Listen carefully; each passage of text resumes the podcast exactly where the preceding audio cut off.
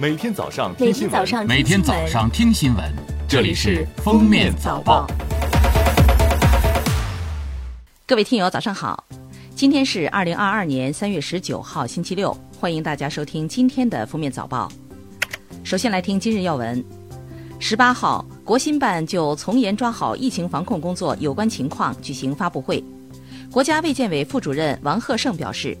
本轮疫情出现的原因有四个方面，其中包括有的地方认为奥密克戎症状轻、思想松懈，有歇歇脚、缓一缓的心态，各方面准备不足。专家分析研判认为，全球本轮疫情是高位流行，而且近期不会结束。我国仍将持续面临同时段多地发生以奥密克戎病毒株为主的疫情防控局面，防控的形势日趋严峻复杂。王贺胜表示，动态清零的目标是追求以最低的社会成本，在最短的时间内控制住疫情，核心是快速反应、精准防控。中国的抗疫实践表明，坚持动态清零是我们十四亿多人口大国当前务必守住的疫情防线，是对人民至上、生命至上理念最好的践行，也是对国际抗疫的最大贡献。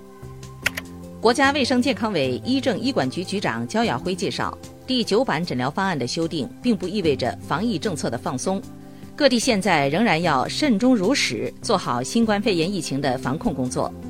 这次九版诊疗方案的修订是基于我们国家两年以来的抗疫实践，特别是我们对德尔塔和奥密克戎毒株临床病例的观察和研究，基于这个实践基础之上，对诊疗方案做出的修订。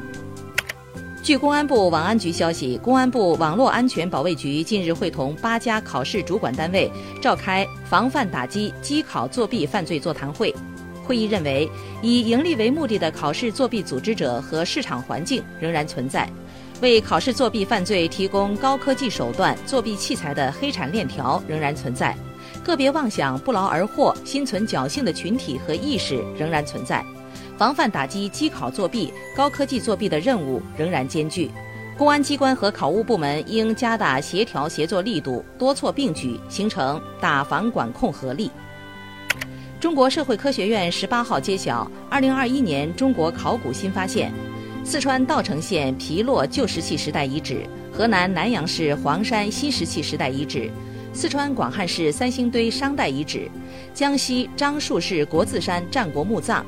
湖北云梦县郑家湖战国秦汉墓地，甘肃武威市唐代吐谷浑王族墓葬群等六个考古项目成功入选。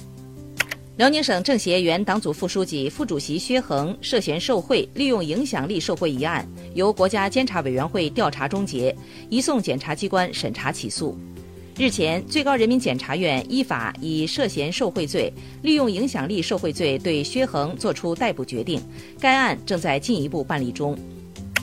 下面是热点事件：十八号，黄河内蒙古河段全线开河，凌汛洪水安全进入万家寨水库。标志着2021至2022年度黄河防凌工作顺利结束，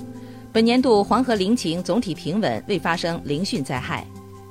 十八号召开的吉林省新冠肺炎疫情防控工作新闻发布会上，吉林省卫生健康委副主任张丽表示，此次疫情呈现出高度聚集性，其中学校聚集性、农村聚集性、社会单位聚集性最为显著，使得局部地区疫情风险升高。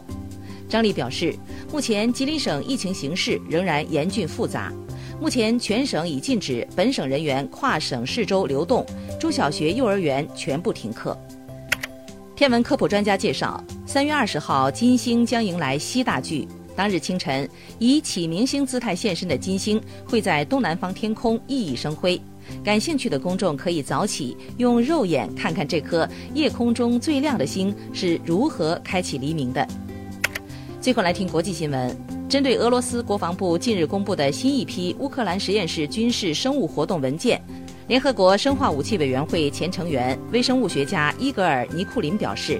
这些在美国领导下在乌克兰和格鲁吉亚境内进行的，包括冠状病毒在内的蝙蝠病原体项目，开始于2019年10月，也就是新冠大流行爆发之前。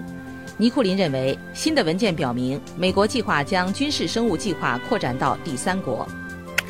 法国总统马克龙十七号公布其连任竞选纲领，承诺推进退休制度改革，延长法定退休年龄，提高最低养老金标准，以及改革失业保险制度等。